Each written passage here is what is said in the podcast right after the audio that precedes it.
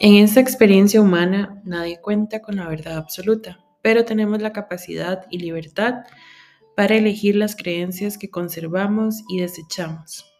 En Jugando a Saber queremos brindarte un punto de vista que puede o no ayudarte a conectar con las personas que escuchas para tener diferentes perspectivas del mundo y las situaciones que nos rodean. Y si logramos conectar contigo, ya sería algo por lo que estaremos agradecidos. Mi nombre es Diana, me dicen Didi, y en este podcast estaré jugando a saber sobre temas de salud mental, emprendimientos, amistad, familia y más, desde mi experiencia y el de las personas que admiro y quiero que podrían estar invitadas.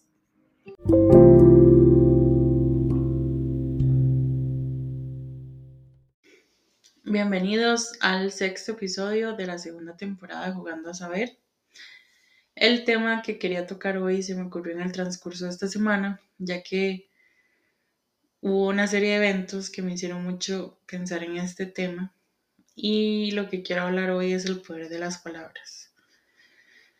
Creo que hay unas palabras que lo cortan a uno súper profundo y que creo que por más terapia y por más todo se le queda a uno grabadas por casi que toda la vida.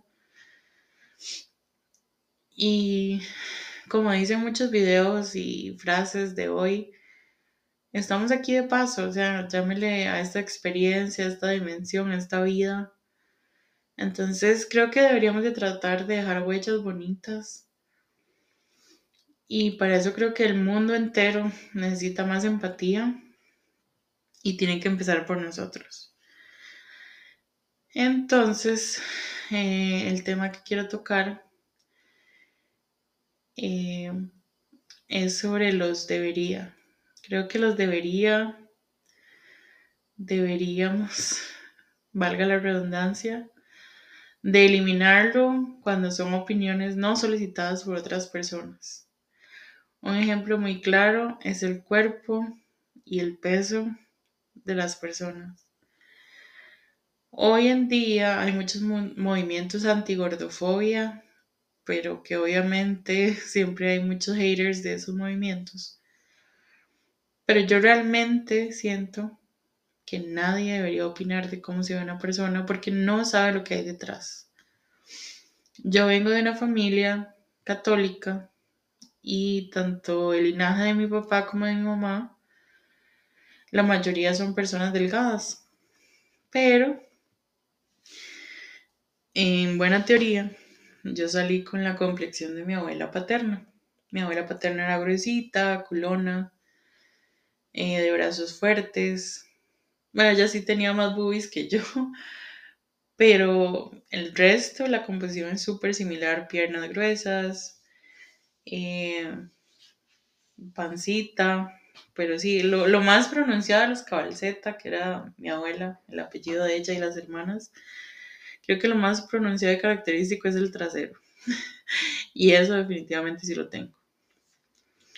Por el lado materno, mi mamá siempre fue muy delgada. Incluso mi mamá practicó atletismo en su adolescencia. Y mi abuela materna, este, era muy, muy, muy flaca. Mi abuela materna me ha contado muchas veces que ella venía de una familia muy pobre, y que mientras mi mamá y mis tíos crecían, pues ellos la verdad es que también tenían eh, bastantes necesidades, ya que mi abuelo materno era alcohólico. Y bueno, al principio fue una situación muy complicada. Pero aquí viene donde, donde me hace reflexionar mucho sobre lo debería.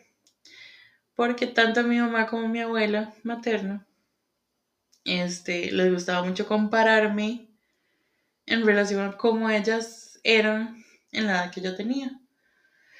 Entonces en mi infancia y adolescencia era muy común escuchar, hey, verás que yo a su edad tenía una cintura de este tamaño, o yo a su edad este, pesaba tanto, o yo a su edad no tenía llantas, eh, yo a su edad, yo a su edad, yo a su edad, y un montón de frases más. Entonces, creo que las frases que empiezan con debería lo hacen a uno sentir como que uno no es suficiente en su estado actual. Y eso duele. Este, de hecho, bueno, yo no llegué a tener como desórdenes alimenticios, pero sí llegué a tener una relación como muy tóxica con mi cuerpo y con la comida. Porque eh, yo nunca he sido flaca, o sea, nunca, nunca he sido flaca. Pero sí tuve una época en donde no era considerada ni gorda ni delgada, estaba como en ese sweet spot y que aún se me veían las clavículas. Este, pero fue así como de verdad, como entre los 18 y tal vez los 24 por ahí. Y aún en esa época, que, que ya digamos a mis 33 años, yo vuelvo a ver esas fotos y yo dije, madre, sí, yo estaba delgada aquí, pero en ese momento era cuando yo recibía todos esos comentarios. Entonces, recuerdo que para evitar comer, cuando tenía ganas de comer, así, o cuando tenía antojos o lo que sea, yo lo que hacía era pellizcarme en lugares que nadie me viera. Entonces, yo, por ejemplo, me pellizcaba como en el lado del brazo que pega con las axilas, o me pellizcaba como en, las, como en el lado del torso, pero siempre en lugares que ocultara la ropa. Y no era que me pellizcaba suavecito, o sea, yo me pellizcaba y daba vuelta, como para que me doliera y que el dolor me distrajera de mis pensamientos que, que estaban de verdad anhelando o deseando comida. Resulta que mi tía, que mi tía es uno de los seres humanos que yo más amo en este mundo, este, mi tía notó ese comportamiento y me dijo, Nanita, deja hacer eso, usted se está maltratando y hay mejores maneras de hacer las cosas. Pero el resto de los adultos nunca notó eso. Entonces, di, ¿qué hice? Obviamente hacerlo más disimuladamente. Pero por mucho tiempo yo de verdad me estaba obligando a hacer eso y fue muy frustrante porque incluso haciendo eso y dejando de comer por horas, nunca llegué a estar al nivel que, que mi abuela o mi mamá querían que yo estuviera. Después, bueno, mi papá cuando era joven también era muy delgado y por varias etapas de la vida de él estuvo gordo, pero a él era muy fácil como hacer dietas súper estrictas y bajar de peso rápido. Incluso hace unos años eh, él estaba bastante pasado de peso y debido a como a un como fogginess, ¿cómo es que se dice? Como que se le nublaba un poco la vista él fue a una consulta médica y resulta que ya era diabético. Entonces empezó a tomar el tratamiento, a hacer ejercicio. Y el madre bajó como, no sé, como 18 kilos en dos meses o en tres, no sé. Pero el punto es que fue mucho peso en muy poco tiempo. Entonces, ya cuando él bajó de peso, se sintió de nuevo como en la potestad y en la autoridad moral de decirme a mí que yo tenía que hacer lo mismo. Y, o sea, usted me puede ver a mí gorda, un montón de cosas, pero vieras que a mí el triglicérido, ah, los triglicéridos, ah, ya no dije nada, los triglicéridos, el colesterol y el azúcar nunca ha sido realmente un problema. Porque en realidad mi alimentación sí es muy variada. O sea, obviamente sí me puede ir comiendo una hamburguesa o una pizza. Pero en cuanto a cantidad o la manera en la que yo como cuando estoy sola, o sea, es de admirar porque yo sí como muchas ensaladas, muchas verduras al vapor, me gustan mucho las, las sopas, eh, me gusta mucho la espinaca. Hay muchas cosas saludables que me gustan y yo de verdad las implemento mucho como en mi dieta diaria. Y eso es la vara, o sea, obviamente yo no voy a publicar una ensalada de lechuga, tomate y zanahoria porque no sea apetitosa la vista. Eso no es lo que voy a publicar en las historias de Instagram. O sea, Obviamente en las historias de Instagram voy a publicar cuando voy a un lugar que quería conocer y me estoy comiendo algo que probablemente vaya a antojar a todo el mundo.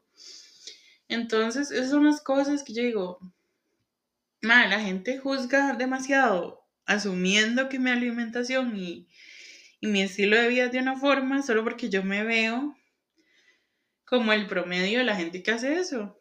Incluso la gente que hace eso, o sea, deberían de pensar un poco de por qué lo hacen, porque hay millones de razones por las que la gente puede estar teniendo tracones o falta de sueño o por la que quiere tal vez solo estar durmiendo. Entonces eso me parece súper falta de empatía y es obviamente una guerra sin fin con mi familia. Porque por más que yo trato de poner límites, a veces igual vuelven como a los viejos patrones de comportamiento donde ellos creen que pueden imponerme hacer o no hacer cosas. Entonces, ahí es donde viene el problema. ¿Por qué? Porque vienen los debería. Y de nuevo, los debería lo hacen sentir a uno como que uno no es suficiente en la manera que está actualmente. Y eso duele porque obviamente, incluso si yo quisiera de verdad tomar el consejo de los debería, pues es un cambio que no se va a ver de la noche a la mañana. Entonces, mientras sucede, si sucede, voy a seguir escuchando lo mismo y eso me va a llenar de muchas emociones negativas. Bueno, y para salirme un poco de, de tal vez el tema físico y de salud, creo que voy a citar a mi mamá. Yo me acuerdo que en estos anuncios de obituario que hacían en Canal 7, era que a veces ponían el nombre, mi mamá y, un ex padrastro, siempre tenían la manía de estar diciendo, como inventar cosas de, de, la persona que se anunció que había muerto, ¿verdad? Entonces a veces decían como, ay, esa persona hacía comida muy rica o esa persona hacía unas, unas empanadas buenísimas. Y se inventaban algún dato curioso, ¿verdad? Y después decían, sí, claro, como no hay muerto malo. Y a pesar de que en el contexto esa frase tenía mucho sentido, creo que aplica también como para verlo al revés. ¿A qué me refiero? Que creo que cuando ya la persona está como en riesgo de muerte, como que empieza a haber lástima alrededor y, y, hay mucha gente que cree que ya por eso, solo porque se está muriendo, toda la gente a la que tal vez le hizo daño por años, tiene que perdonarla o tiene que aceptar o escuchar lo que sea que le tengan que decir. Y para ser más clara aún, resulta que esta semana me enteré que mi abuelo paterno está internado por un problema en la próstata y ya con eso, mi tía materna me estaba diciendo que yo debería de contestarle las llamadas. Y yo no lo voy a hacer, yo hace un montón lo bloqueé. Porque cuando murió mi abuela paterna, este, ese mae estaba viendo a ver qué lucraba y qué sacaba de, como de esa situación. Para hacerles más claro, yo tengo un plan funerario en el que puedo incluir a ocho familiares. Y yo había incluido a mi abuela, porque yo a mi abuela la amaba con el corazón entero. Y este plan lo adquirí como unos meses antes. y el beneficio que nos estaban dando en ese momento en el trabajo que yo tenía era que nos, nos cubría desde el día uno. O sea que desde el día que yo me inscribí al plan, si cualquiera de las personas que yo había anotado como familiares fallecía, pues ya iba a aplicar los beneficios. Los beneficios se hacían cargo del traslado del cuerpo, de los gastos funerarios, de los arreglos florales. Lo único que no se encargaba era que si la persona quería ser enterrada, el nicho sí se pagaba aparte. Si me hubieran preguntado mi opinión, yo hubiera preferido que mi abuela fuera cremada y tal vez sembrara un arbolito porque creo que eso hubiera sido lo más honorable que se le puede hacer a ella. Pero como mi familia es guanacasteca y, y si saben algo de los guanacastecos saben que creo que nunca aceptan el cambio, entonces ellos querían enterrarla. Mi abuela ya tenía muchas enfermedades, pero cuando murió lo que aceleró la muerte fue el COVID. Entonces en el COVID se recomendaba no hacer entierros y si se hacían, había que seguir ciertas precauciones. Pero bueno, el punto es que ellos quisieron enterrarla, entonces yo dejé que ellos hicieran, ellos se hicieron cargo del nicho, pero en realidad los gastos funerarios corrieron, digamos, por mi plan. No decir que por mí, porque en realidad, como les digo, apenas llevaba un par de meses con el plan y de fijo yo no había pagado las cuotas suficientes para cumplir lo que se invirtió ahí, ¿verdad? Entonces, obviamente, por esa razón, yo estaba más que agradecida con esa funeraria. Y este, recuerdo que al día siguiente de la muerte de mi abuelita, recibí una llamada de mi abuelo, a quien yo no quiero para nada porque para mí él es el machismo hecho humano. Y aparte nunca hemos tenido ninguna interacción positiva. El madre siempre ha criticado mis tatuajes, mi manera de vestir. Siempre me ha dicho lo gorda que estoy. Siempre me ha dicho que yo soy muy delicada para comer.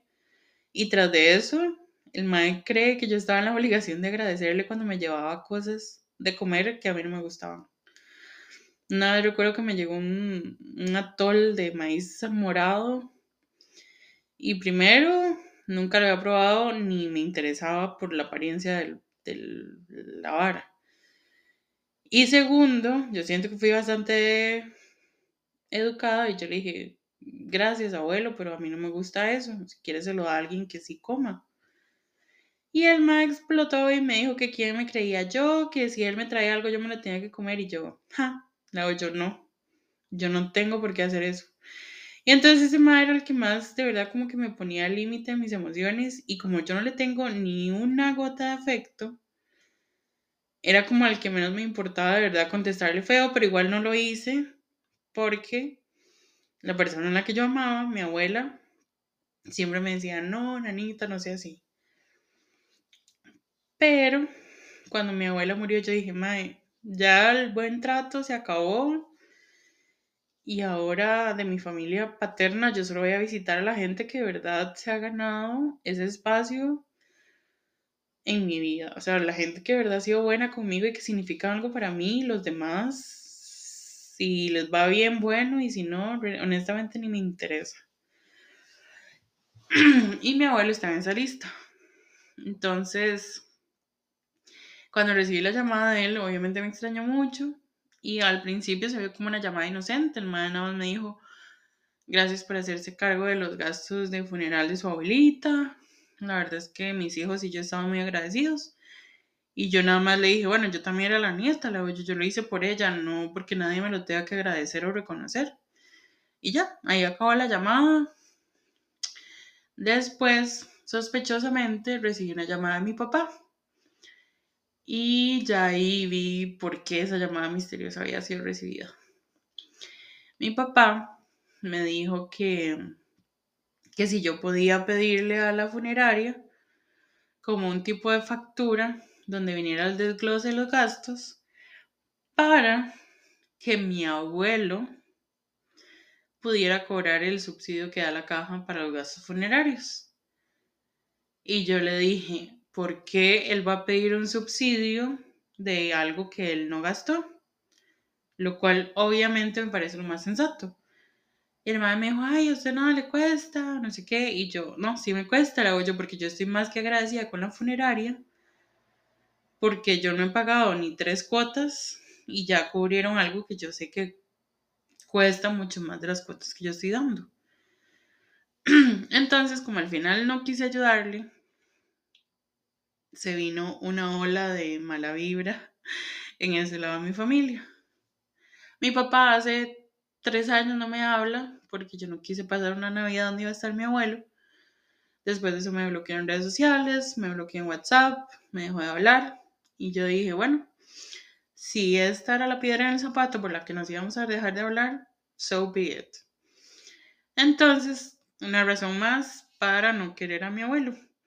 Yo siento que odiar requiere mucha energía, entonces yo no voy a decir que lo odio, pero definitivamente si el mal respira o no, me da igual.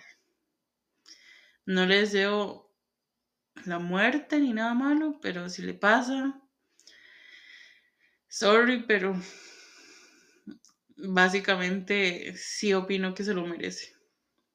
Entonces, después de que pasa todo esto, mi abuelo ha estado insistiendo en llamarme bastantes veces. Entonces, ¿qué hizo Diana? Lo bloqueé de los contactos para que las llamadas se vayan de una vez a llamadas perdidas. Lo que me da gracia es que a veces digo, voy a borrar los récords de las llamadas e igual veo que aparece ahí, yo mira, sigue intentando llamarme después de todo este tiempo. Y este, a veces, verá, como que a veces tal vez a uno le viene como ese pensamiento de, hey, si tiene algo importante que decirme. Pero después yo digo, madre, de verdad, aunque fuera importante, a mí me interesa escuchar algo que él me tenga que decir. Y la respuesta siempre es no. Entonces, cuando la gente me dice como que yo debería de contestarle por saber que está en el hospital, como que a veces también me pone a reflexionar y digo, madre, no, es que yo no debería hacer nada. ¿Por qué? Porque el madre se ganó que él no signifique nada para mí en ese momento.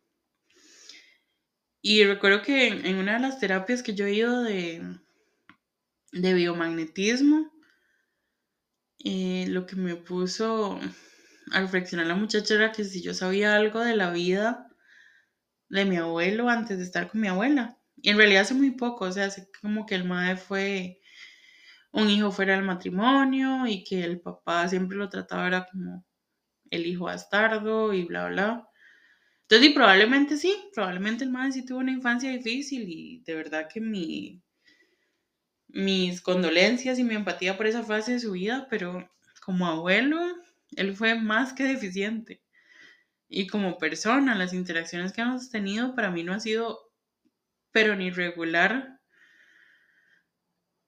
Entonces yo digo, mae, yo no me quiero rodear de ese tipo de gente y no hay nada que esa gente pueda decirme que de verdad sienta que le vaya a aportar algo positivo a mi vida. Entonces, de nuevo, viene el debería de mi tía y yo dije, ¿de verdad debería hacer esto? Y yo dije, no. ¿Por qué? Porque el debería implica que yo de verdad estoy haciendo algo malo y yo no hice nada malo. Lo que hice fue protegerme. Lo que hice fue alejarme de las personas que ponen en riesgo mi salud mental, de las personas que me desequilibran, emocional, desequilibran emocionalmente y de verdad nada más buscar lo mejor para mí. Entonces siento que eso es ser egoísta, más bien es el mayor acto de amor propio que he hecho en mi vida y que voy a continuar haciéndolo. Entonces, de verdad, dejemos de imponer cosas que los demás no han solicitado con esas frases que inician con debería. O sea, y todo el mundo estaba como en su derecho de opinar. Entonces imagínense la diferencia que hubiera hecho que mi tía hubiera llegado y me hubiera dicho, hey, yo en su lugar sí le contestaría. Entonces ahí mi, mi respuesta hubiera sido, ah, bueno, si usted haría eso, qué bien por usted, pero yo no lo voy a contestar. Entonces creo que el lugar de verdad sería un mejor lugar si dejáramos de creernos la autoridad moral para decirle a las demás personas qué tienen que dejar de hacer o qué tienen que dejar de comer o cómo se tienen que ver, para que esas personas sean suficientes y se sientan suficientes. Si ustedes van a cualquier navegador, página, podcast de afirmaciones positivas que la gente usa para mejorar su vida y, su mentalidad y ser más optimista, Casi que todas las afirmaciones incluyen la frase soy suficiente. ¿Por qué? Porque los humanos no nos sentimos suficientes todo el tiempo. Y creo que viene a raíz de todas estas cosas que a veces venimos arrastrando de años de años, de un montón de gente alrededor de nosotros diciéndonos qué deberíamos estar haciendo. Entonces, de nuevo, ya que estamos de paso en este mundo, en esta experiencia humana, Mejor dejemos huellas lindas y tratemos de mejorar la comunicación con otras personas y en vez de decirles lo que usted cree que deberían de hacer, pregúnteles sobre por qué hacen lo que están haciendo y van a ver que el intercambio de palabras va a ser mucho más bonita, mucho más rica y les va a ayudar a entender un montón de cosas sobre esa persona. En vez de asumir sobre las situaciones y opinar desde su punto de vista y desde su privilegio, desde su situación, porque nunca van a ser las mismas. Entonces, de verdad, más empatía, más sensibilidad hacia las situaciones ajenas. Y gracias por haber escuchado este episodio que de verdad se me ocurrió durante toda esta semana. Y nos vemos en la próxima. Recuerden que pueden escuchar este podcast en Spotify, Google Podcast, Apple Podcast y más recientemente en Amazon Music, porque recientemente lo añadí ahí también.